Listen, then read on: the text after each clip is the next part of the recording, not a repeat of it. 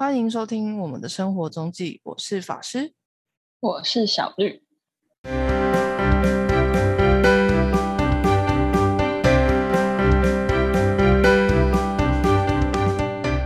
又到每周生活一次周记分享的时间啦。没错，那这这礼拜的主题还是北海道，但我们从上周的道北至内要移动前往道东。道东其实算是，我觉得算北海道，就是以如果以道北、道东、道央、道南四个分法来讲，算是很大一块地区，就是以面积来讲。但因为这里的人口密度应该也是，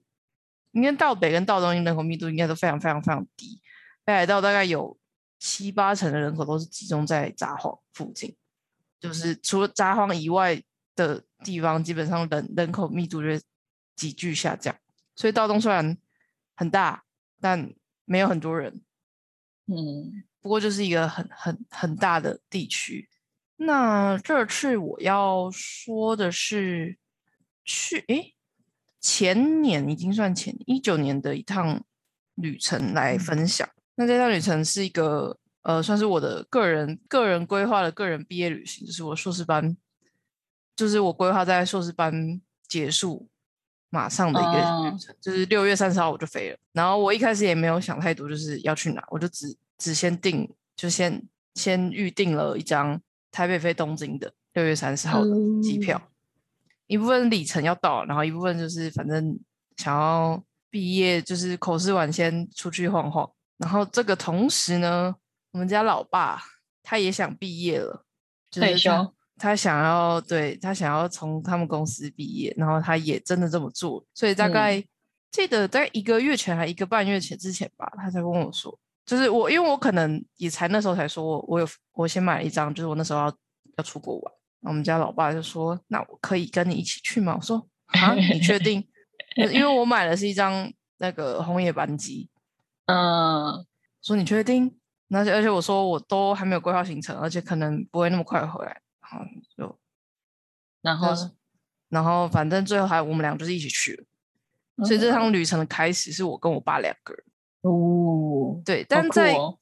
在过了大概应该是他说要，就是我帮买好机票之后，过了一两个礼拜，因为我们原本是想要从我们最后是从东京一路玩到北海道。嗯，对，然后大概前面大概是四到五天，所以也没有定点，也没有每个地方都玩透啊，你没有那么多时间。嗯，大概是五五五天，总共算六天，以日期来讲算六天，然后后面的五天在北海道。哦，对，然后而且我们就是因为我爸去嘛，然后我其实也没有想好他非要去哪，所以就变成配合我爸的想法，就去了他喜欢去的地方。所以就是往往山里、往大自然走。哦，对，所以后来，所以所以在北海道的行程就是以道东为主，但道东其实就是各种自然景观这样。嗯，那我们说要去道东的时候呢，我爸一个非常好的朋友听到我们这趟旅程规划，就就说，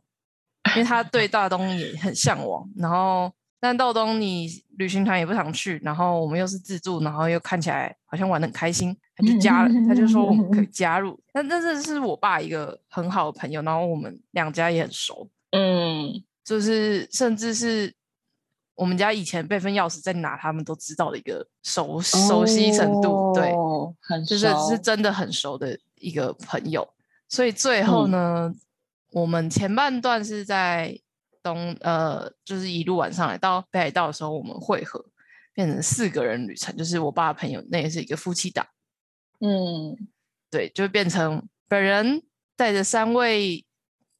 长辈、长辈、父职辈的人们去了一趟北海道之旅，所以这是跟我个人平常习惯旅程也是很不一样的状态。真的，天哪！而且那一年大家不知道有记不记得？二零一九年呢，我刚刚说我们去我去程，我就其实我只订了一张红眼，那所以我们回程要买嘛。那我们最后后来是用我爸里程换了从北海道札幌飞回新千岁飞回台湾的机票。但那一年二零一九年六月，嗯，发生一件事情，叫长荣航空罢工事件。哦，对，然后就是那么时间，就是那么刚好。我非常印象深刻的一件事情是，我在我们系上的小 B 点的早上，就是我已经在会场，然后他们因为反正毕业生你也没有要干嘛嘛，就是其他人在布置，那我只是提前嗯。到，然后在会场正在打电话联络机票这件事情，因嗯。为那一对夫妻就是我爸的朋友，他们也是他们是订，因为他们原本是想要回程跟我们一起回来，所以他们是订长隆来回札去札幌来回。那因为嗯。长隆罢工，最后那个就是我原本他们订的班机是有影响到的，嗯，对，所以我记得我那天早上正在就是闭小闭点的早上，我正在打打电话在处理这一些事情，在改机哦，票，然后最后因为电话其实怎么怎么样打都打不进去，然后我也没那么多时间，嗯。所以在那个结束之后，我就跑去长隆的长隆公司的柜台，因为那时候其实很多人都是这样做，你就是去现场排，然后嗯做，然后调整班机这样。对，所以那一天的下午之后，然后又跑到了，我就骑车去了长隆的在台北的办公室去排队去等哦，换机票。天哪，我这是一个这旅程还没开始就已经很多事情的一个行程，对。你真的很棒哎！他们夫妻也没有想说要自己解决吗？呃，我主要处理是我跟我爸的啦。他们最后是，他们最后是因为他们是跟旅行社买的，所以其实他们的不是我处理，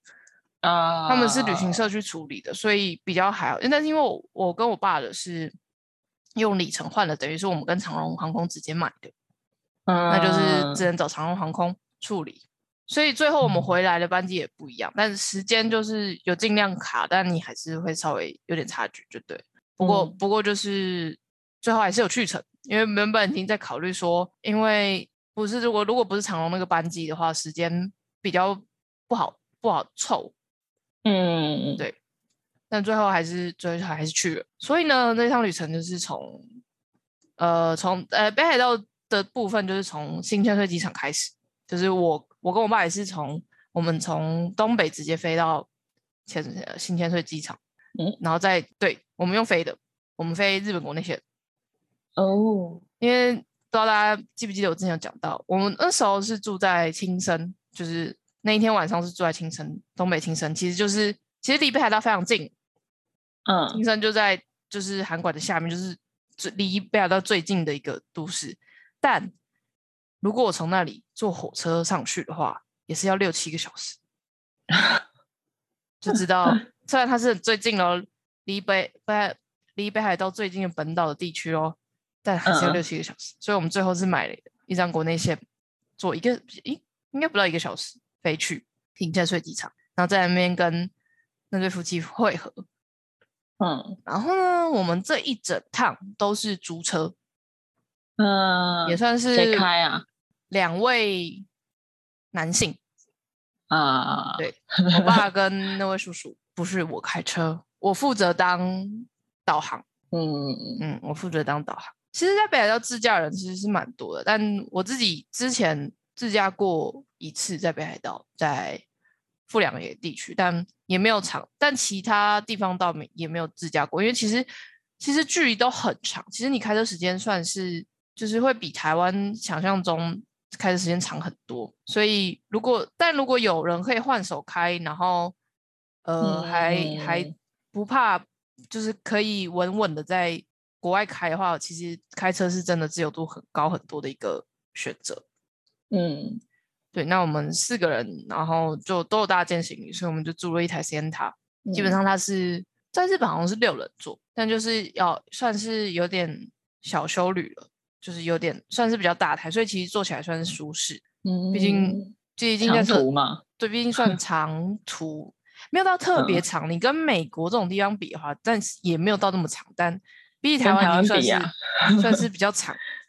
呃对，所以我们就在新千岁机场租了车，我们就开始我们的旅程。那主要我们我先简略讲一下，就是我们去了富良野，我们第一天住富良野，然后去了细章，去了道东的三个湖：阿环湖、魔州湖跟去斜路湖，最后去了知床半岛，再从那边我们这就没有开车回来，我们从甲我甲州乙环从自从半岛的东南方的一个中标金机场，我们再坐国内线飞回札幌，再飞回台湾。因为从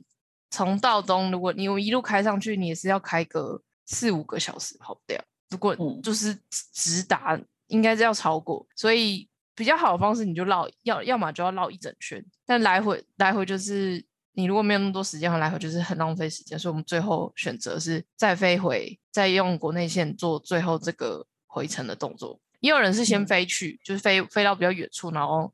沿路玩回来，这种也是一个选择。这就是整趟的概率。我这次主要讲道东，所以我们会 focus 在呃，我刚刚讲了三个湖。道东有三个火山湖，算是很很出名，叫道东珊瑚。我们第一站是去了阿寒湖，阿是阿拉伯的阿，寒冷的寒，阿寒湖。嗯，它也是这三个湖都是火山湖，嗯，就是日本也是板块作用很多的地方。然后火山湖的话，都有一个特色，就是附近都有温泉，各种温泉，所以所以就会有湖边的温泉饭店。嗯，对，所以这一趟旅程也是我住宿也是很考验我一个地方，因为。以前年轻人嘛，出去玩住宿就是不用太好，方便即可，对，价位越便宜越好的状态。但跟着三位 三位长辈们出去，这就不这就不是选饭店的思考逻辑。所以我们在阿寒湖住了一个算是比较中中等 level 的一个温泉饭店，就没有到最高级，因为其实日本温泉饭店也是非常。也是价格不菲，就是那那时候，我记得我在排这趟旅程的时候，我真的最头痛就是饭店，因为我真的没有住过这些这种 level 饭店，我真的不知道这个 level 饭店应该要是应该是要多少钱。嗯，那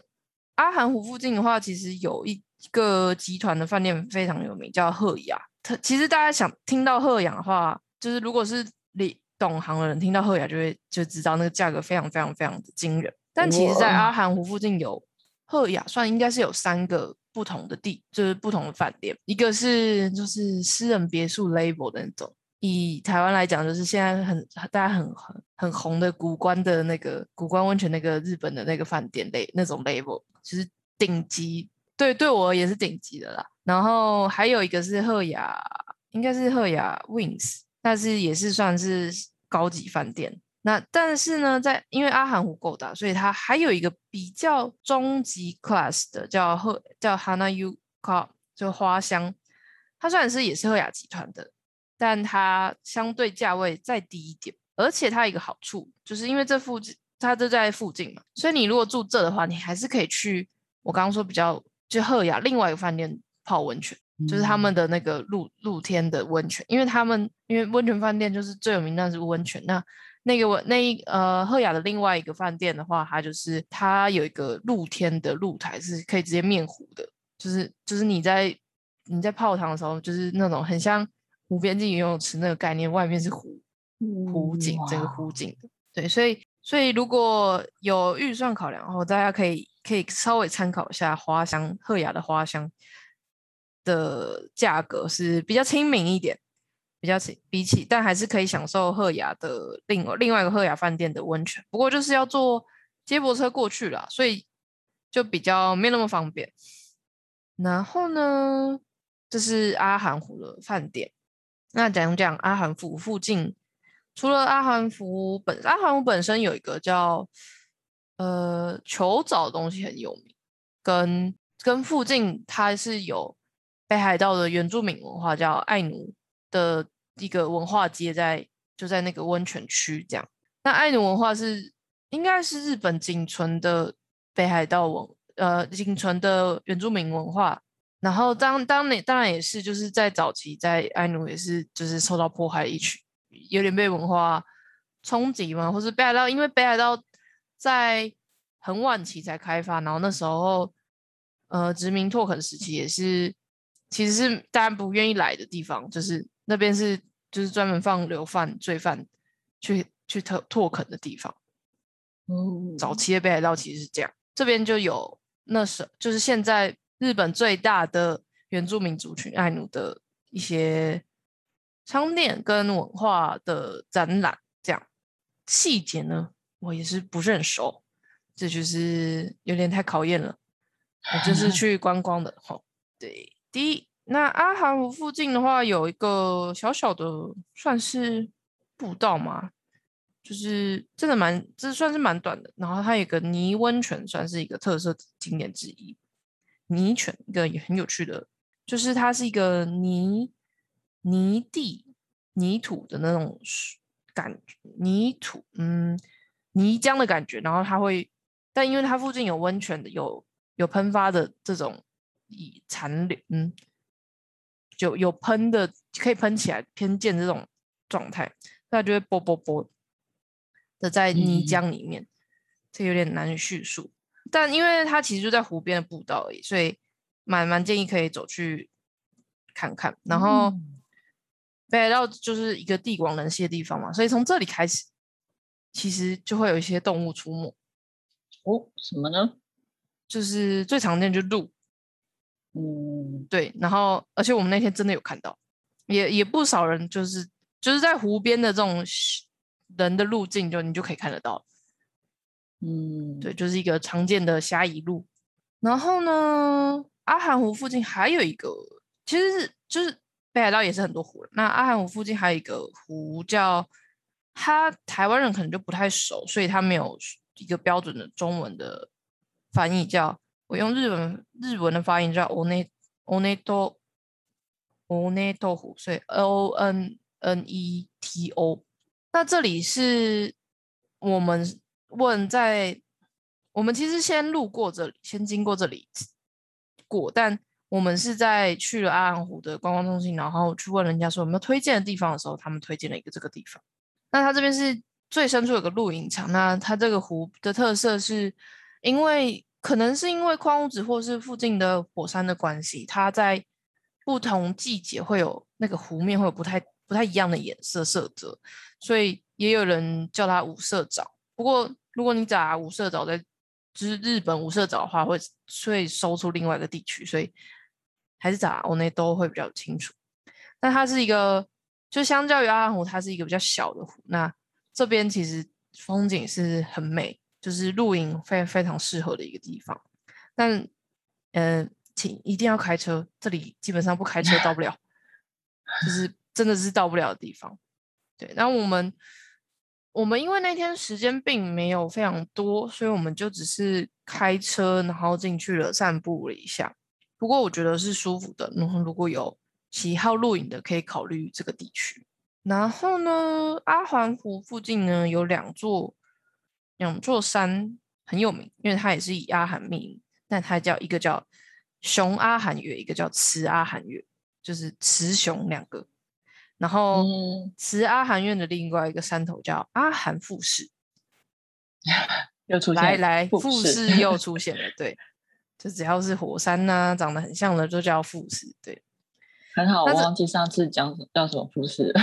上次叫利考复试，因为那实在是不太好，不太好记得 的两个字。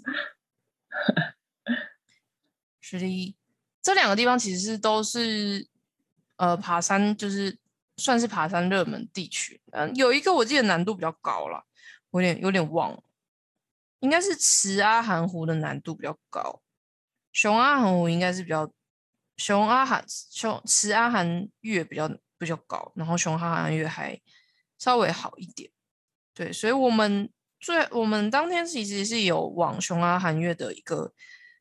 一小段的步道进去，就是往呃就是熊阿寒月的登山步道的非常非常前面的一段，大概只有一公里左右的一个路进去，然后我们去看了太郎湖跟次郎湖。那这个就是如果对登山有兴趣的话，欢迎可以。自己再多多查询啊，细节就不在这里叙述，因为我们其实我们因为我们我们本来就不是认真要去登山的，我们只是去践行 level 而已。嗯，对，所以就只有稍微走走。那接着呢，我们就来到了第二个湖，我们去的是魔州湖。但在这个途经会经过川汤温泉跟魔州车站，那就是我刚刚说，因为这全部都是火山湖。所以温泉非常非常的有，非常非常多。川汤温泉就是其中一个。那魔州魔州湖我是第二次去，但其实跟对我自己以前其实跟着呃 bus tour 有有去过一次，但那一次去，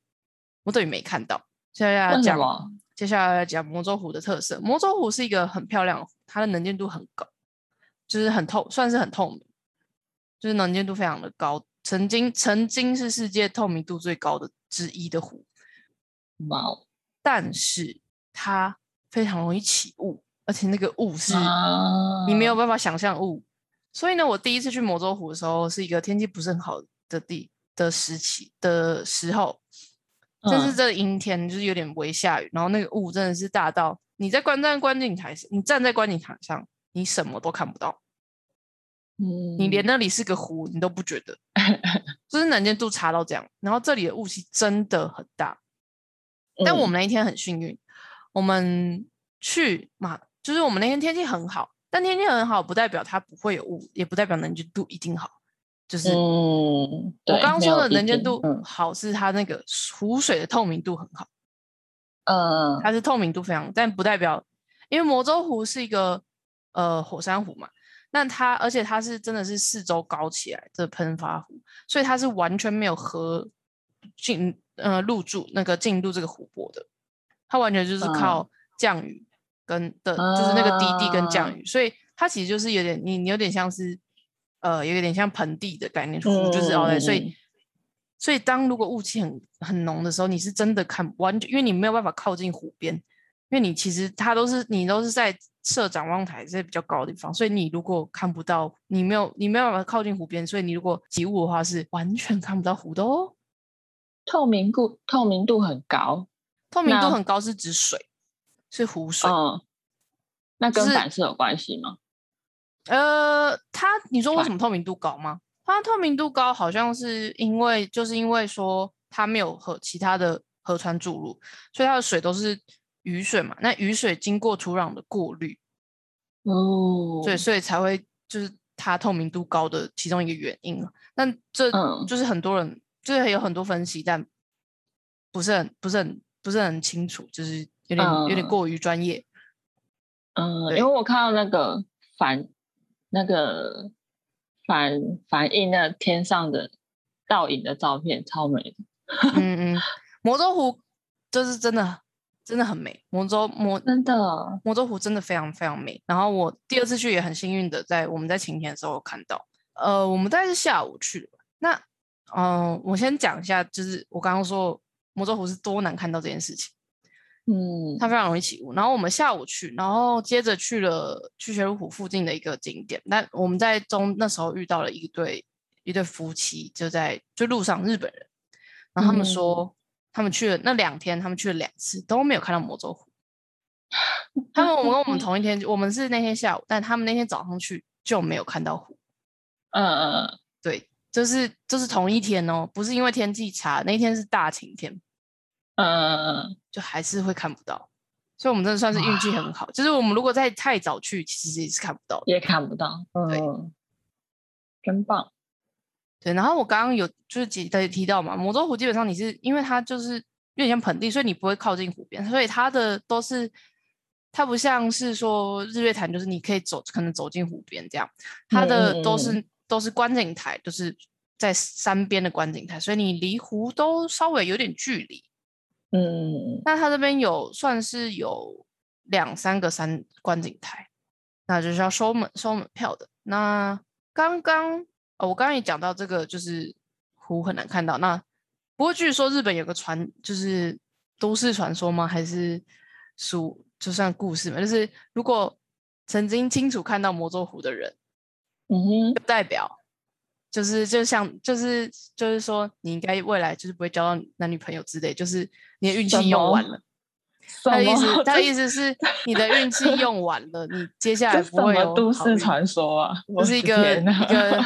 很有趣的一个，对，太奇怪了。就是说，就是就是你，就是你太令人嫉妒了，太好笑了吧？一个很有趣的都市传说。啊我看冬天去也超美的欸呃，应该都蛮美的，就是看得到湖的哦话，天哪！它的蓝真的是真的是很很特别，然后它就是它这个蓝还特别叫魔被被叫做魔州蓝，一个特别的哦嗯，颜色，就透明度高，然后只反射蓝色的这件事情。嗯，真的，所以魔州湖值得一去，但天气太差，就真的不用不用进去了，因为反正进去都要收钱哈。因为他只要，因为他那边只有一条路，所以你只要套上去那边要停车都是要收钱的。不过我觉得它真的很特别，是它是完全没有河川的注入。不过有人也有说，就是除了呃雨水的话，可能还有一些浮流涌泉。因为在魔州湖的算北方嘛，有一个叫神之子池的地方，呃，神明的神，嗯，就是 Camino，就是很像神神的儿子的意思。就是那边是一个，呃，应该是因为工地，我不清楚他为什么就是被被发现，但那边就是一个像一个小池，但它也是没有没有雨呃没有河流注入。它就是靠地底的涌泉，所以它的透明度也是非常非常高，那个水非常的清澈，然后再加上那边的枯木岛的，就是岛在湖边湖中，很像一个魔法魔法阵一样。真的，神之子池也是一个蛮蛮推荐的地方，好魔幻哦，有很很像，真的很像魔法阵，真的，对，而且很漂亮，那什么那个颜色很漂亮。那说日本动漫会出现的，嗯，好，既然讲了神之子时，我就先顺便讲，这是算是重头戏之一的一个地方。我刚刚讲到说，我们在就是去呃魔咒湖的下一站，我们遇到了一个日本夫妻。那就是这个原因，我们去了，我们下一站是去我们在我们在那个驱邪路虎旁边的一个沙滩的一个算是停车场遇到那对夫妻。那为什么就是我们为什么会就是接洽？是因为他们是呃算是自驾呃那个什么露营，就在车上睡的这种。嗯但它不是露营车，呃，它不是一般的露营车，它是一般它是一般的箱型车，自己做改改装的。哇哦！就去自己去重新就是请人设计，然后做一些 arrange，然后让可以在车车上就是睡比较舒服。嗯，对。然后我爸的朋友是其实是车行的，开车行，所以他对车就是兴趣非常非常高。所以我们刚好就停在他车那那辆车附近，然后他就一直研究这辆车。然后后来就是，然后他们那个那个日本夫妻也就就很很热心的告诉我们，他们就是他们怎么改装，就跟他们的计划这样。然后他们在那时候在北海道好像已经开车玩了第。十几天了吧？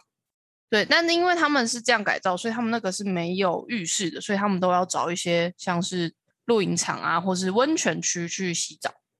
嗯，这也是为什么他们会停在那里，因为那边很多沙滩那边有，呃，沙滩隔壁附近就有一个露天温泉。嗯，然后就是在就是我们跟他们聊天的过程，他们告诉我神之子池旁边这个樱花瀑布。但它其实重点不是，它其实不是一个很大瀑布，而且瀑布嗯不算是重点，但也也很重要。但它就是瀑布在那里才会有接下来我要说这件事景色，但瀑布本身不是重点。它离神之子池非常的近，就是开车可能应该五到十分钟吧，但路不是很好走，就是就是很产业道路那种 level，它不是一个很不是一个铺好的路。那它特别在哪里呢？樱花瀑布呢是。少数你可呃可以你在北海道可以看到鲑鱼洄游的地方哦，就是它那种那种鲑鱼，就是不像是我们应该不太像是跟我们就是什么加拿大鲑鱼这种不太一样，就比较小只，跟好像我不确定它是不是从海里洄游回来，我真的是不是不是很能理解。但是他们也是要像海里这种，就是它要回到溪川河那个河流的高处，然后去产卵。去繁衍下一代，就是他们也是有洄游这个这个行为，然后在那里刚好是一个高差，就是一个小瀑布的高差，那所以你就会看到鲑鱼一直跳上去，努力跳上去瀑布那个画面。哇，这是我真的第一次看到哇，鲑鱼洄游，然后是是这种，因为他们要要跳过那个高差，所以你就看到就是不时的就看到一只鲑鱼想要往上跳，往上跳，然后基本上大概十只可能不会有一只成功，就是真的是因为它的高差有有一些。就不是那么容易，对。但所以你在旁边就会，你就看到，你就看到这个画面。然后据说，如果是在更上游的人，在更上游地方，是因为北海道其实野生动物真的蛮多的。然后北海道是有熊的，所以在更上游的地方应该是会有熊出没，因为它那边守株待兔。因为要回游的鲑鱼，就是他们要准备去产卵，就是最肥的鲑鱼，就是他们就是已经准备好要产卵，就是把自己身体都准备好，这是最肥美的鲑鱼的时候。嗯，所以你在在樱花瀑布，如果时间对，但它的时间比较有趣，是好像比较早一点。我们那时候是七月初去看到的，具体我记得嗯好像是、好像是八月到八月都有，我有点忘记具体大概哪个时间。但你如果去 Google 樱花瀑布，然后北海道的话，因为嗯会会有一些资料是告诉你大概什么时间你看得到。哇塞，我看那个高差的成功的那个鲑鱼也太强了吧！因为鲑鱼是很强，真的，真的不不常看到成功的鲑鱼。对，所以神之子池其实就看人，就看。如果你喜欢拍照神之子池其实是一个不错的点，但就对我爸而言，他就觉得神之子池还好，但他超级喜欢樱花瀑布这个地方，对为什么？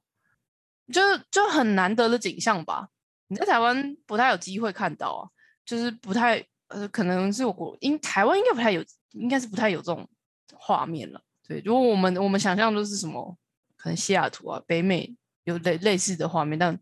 没有想到在日本，在一个也不是靠不太靠海的地方，没有那么靠海的地方，在一个小小小山里面可以看到这个画面。然后，而且就是我之前也完全没有查到，就是那个夫妻告诉我们，然后我就发现，哎，其实也没有很远，然后我们去看才，哇，哦真的好 lucky 哦！真的，哎，真的应该很少人，就是没有那么没有那么有名啦，嗯，对，没有那么有名。因为其实神之子池在我上一次去魔州湖跟着 tour 的时候去，其实有去过，就是那个是是会稍微有名的一个景点，虽然它路也没有很大，但是樱花瀑布应该就真的是比较在更少人知道。那我们终于要进入最后一个湖，就是我刚刚一直讲到我们遇到相跟那个对夫妻相遇的地方叫沙汤，呃，它就在驱邪入湖的湖畔。那么它叫沙汤是沙子的沙，然后就是热汤的汤。那汤在日文的意思就是热水，所以沙汤嗯是比较有趣的地方，就是它在湖畔，你只要它是一个湖畔的沙地，你只要往下挖，你就会挖出温泉，就是因为它在那边就是有有算是有余热吗？还是有地地底的温泉，就是还是在底下，所以那边就是就是一块一一区沙地，你只要就是拿铲子稍微挖挖出一个洞，那个就是一个小温泉，就很像很像有一些现在他大家去找野溪温泉的概念，但它就是一个很轻易可以到达的地方，就在湖旁边。但湖的那一区沙滩附近的比较浅暗的，其实湖也是稍微有点温热，就不是湖水那么冷。然后曲水入湖本身是一个在三个湖中算是是最大的湖，但是呢，因为它呃，因为它的酸碱值好像很很很酸，因为因为温泉的关系，所以它不太有生态，其实不太丰富。嗯，因为它太酸，P pH 值太低，对低，所以它其实说实在，它虽然湖比较大，但其实景色看起来就没有特别的壮观。不过就是刚刚说的沙滩，跟它旁边还有一个河，算是晴河温泉吧，有点忘记，河晴河晴温泉是是非常有名的一个露天温泉。所以它这附近就是沿沿着湖边，就是很多有好几个小温泉是不错的。然后河晴温泉也是，就是你在河晴温泉就是一个很经典的东西，就是日本都是裸汤嘛，嗯，然后这还是露天温泉哦，所以它就真的是只是一个小小的围篱挡挡住男女，就是就是你会很想进去看，但是你完全不敢下去泡的一个东西。对对，你会很想进去看，但你是不敢下去泡的一个东西。对，就是是，哎，和亲好像有混混浴，我有点忘记，还是没有。但反正就是基本上男女只差，就只有一个小小的屏幕屏风挡住而已，就基本上就是你站起来就可以看得到对对方的状态。然后这一次我们也是，我们这这一天是住在曲学入湖旁边的饭店的王子饭店。那曲学入湖的王子饭店就比较旧一点，但也算是很老牌知名的温泉饭店。所以我们在我记得当天我们吃早餐的时候，哦，很壮观，怎么？很多人 都是退休年龄的 贝贝贝贝太呃 阿姨们，阿姨们，都是日本那种观光团的贝贝阿姨们，对，蛮有趣的一个话，就是蛮有趣的一个状态。好的就是去斜路湖，去斜路湖，我自己是觉得还好哦。嗯，再补一个，就是我们在这之间之中有一个叫从魔州湖到去斜路湖有一我们有去了一个叫硫磺山的景点，但它其实就跟小油坑差不了多少，就跟阳明山的小油坑、太油坑这种 level 是一样，就它是会喷气，然后有硫磺，但规模因为它比较嗯集中，规模看起来比较壮观一点。不过如果长沙阳明山的人，就是可去可不去。嗯，常上阳明山真的是可去可不去。大永谷是不是很类似的？呃，对，跟大永谷原来跟香跟大永谷很像，嗯，对差不多的概念。然后一样卖温泉蛋，就是 就是水煮蛋，就是水煮蛋一样，跟大洋谷很人香跟大永谷是一个很相似的地方。好，我终于把道东珊瑚讲，然后就发现时间好像差不多。这样的话，我们最精彩之也不算最精彩，精彩之一的知床半岛还是留着下次再讲。好啊，先把道东珊瑚，然后大东珊瑚讲，再补充一个，就是它是它算是都在同一个国国家公园，叫阿寒魔州国家公园。对，都是一个，都是在算是同一块地区。所以，不过虽然同一块地区，阿寒湖离另外两个湖是有点距离，大概要开个一点五小时左右，一点五到两个小时要。那魔州湖跟驱雪湖是稍微稍微近一点，大概一个三十分钟到一个小时的车，看你中间有没有停，就可以就可以到彼此。所以呢，到中山湖不要想一天玩完，很累，而且你就 是，而且真的是走马看花。其实我觉嗯得阿寒湖写去雪去雪鹿湖好像还有一个活动是你可以呃类似泛舟划船，沿着河流而下。哦可以看一些生态跟讲解一些人文历史吧，但我们就以时间没有那么多，所以其实我觉得到东山湖是蛮可以慢慢玩。如果喜爱自然的人，阿寒湖附近有非常多步道可以可以去探索。嗯，跟这附近就是自然景观为主，山景跟湖景都是很值得放慢脚步，慢慢去享受这个 tempo。而且你停留不过多久，魔州湖搞不好没看到，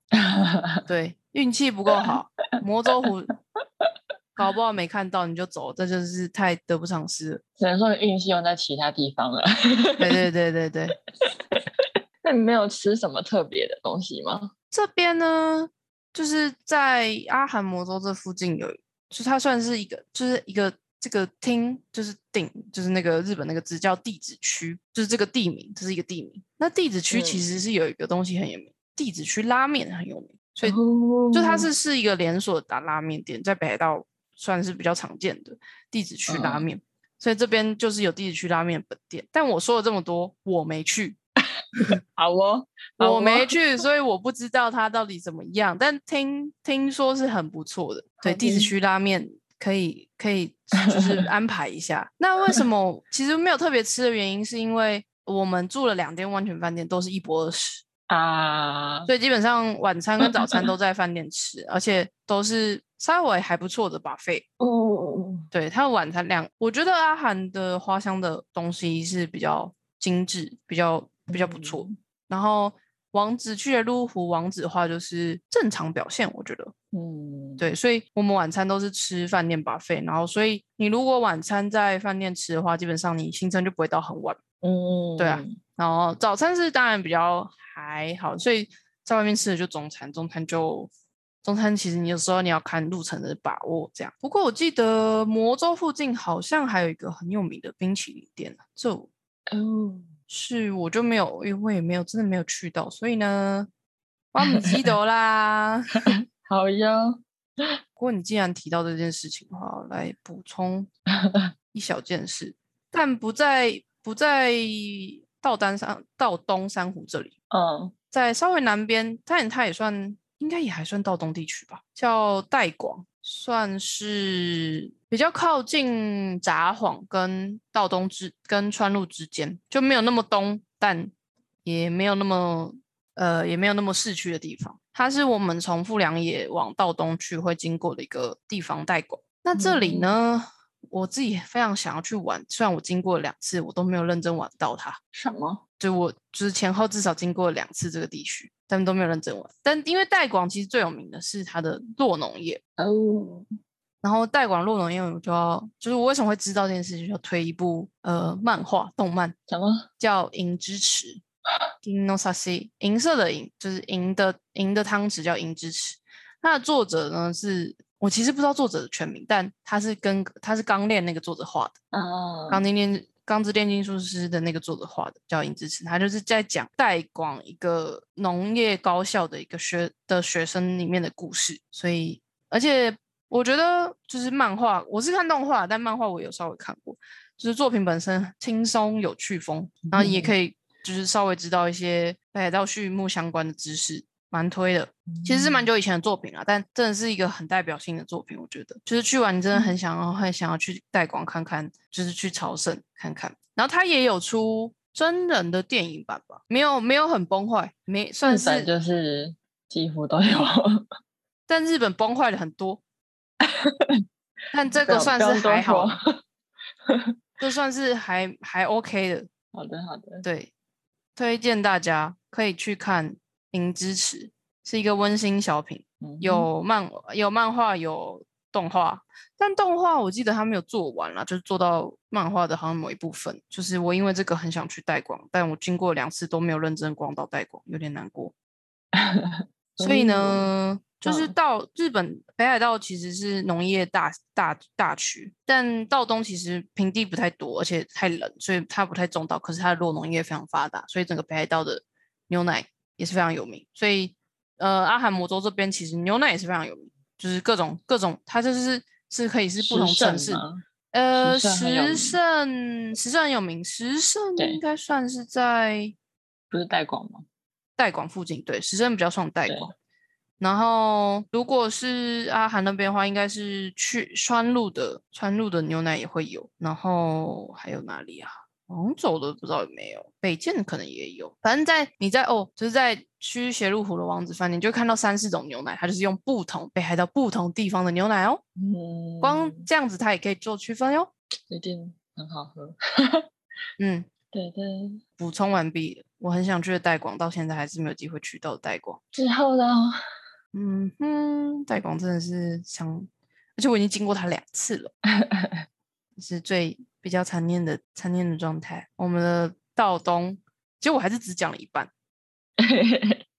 没道东真的是很大，对，可以的。道东珊瑚。不过我之前有听过一些人分享，但大家就是玩法不太一样，所以呢，就看大家喜欢什么东西，玩法旅行的方式，旅行 方式不太一样，而且这个其实也不是我，不算是我个人常常做的旅行方式的方的选项啦。嗯嗯嗯，因为毕竟还有大人嘛。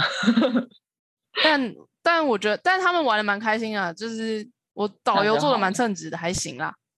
对，这样就好了。对，还行啦，就是就是很称职，就是有觉得我觉得看他们玩的蛮开心，就好好好，可以。他们他们日文好吗？他们日文不行啊，嗯，所以你也是要翻译。我 对啊，我就去当导游的。我就蛮好奇，他在好奇那个车子的时候，你要翻。因为比手画脚啊，他们先比手画。我那个我爸那个朋就那个叔叔是真的很热爱车，就是嗯嗯嗯，就是这个在路上看见一个比较特别的车，他都可以停下来驻足好久好一阵子的人。真的很棒哎。对他真的是很热爱车。然后工作也是，我觉得这样嗯好了，那今天主题到东山湖就先到这儿。好的。我们这周没有什么好 update 的，继续三级警戒，乖乖宅在家。应该快了吧？快了，但快了还是要保持警戒，请大家不要报复性出游啊。真的，嗯，不要憋憋太久，一不报复性出游的话，以各哎真国的,、的以各国的经历，就是直接 case 会再传上来的哦。好可怕啊！就是大家能做的事情，就是乖乖的宅在嗯家，就是一个很好的嗯贡献。没错，好的，以上是今天的主题，感谢大家的收听，我们下次再见喽，拜拜。拜拜。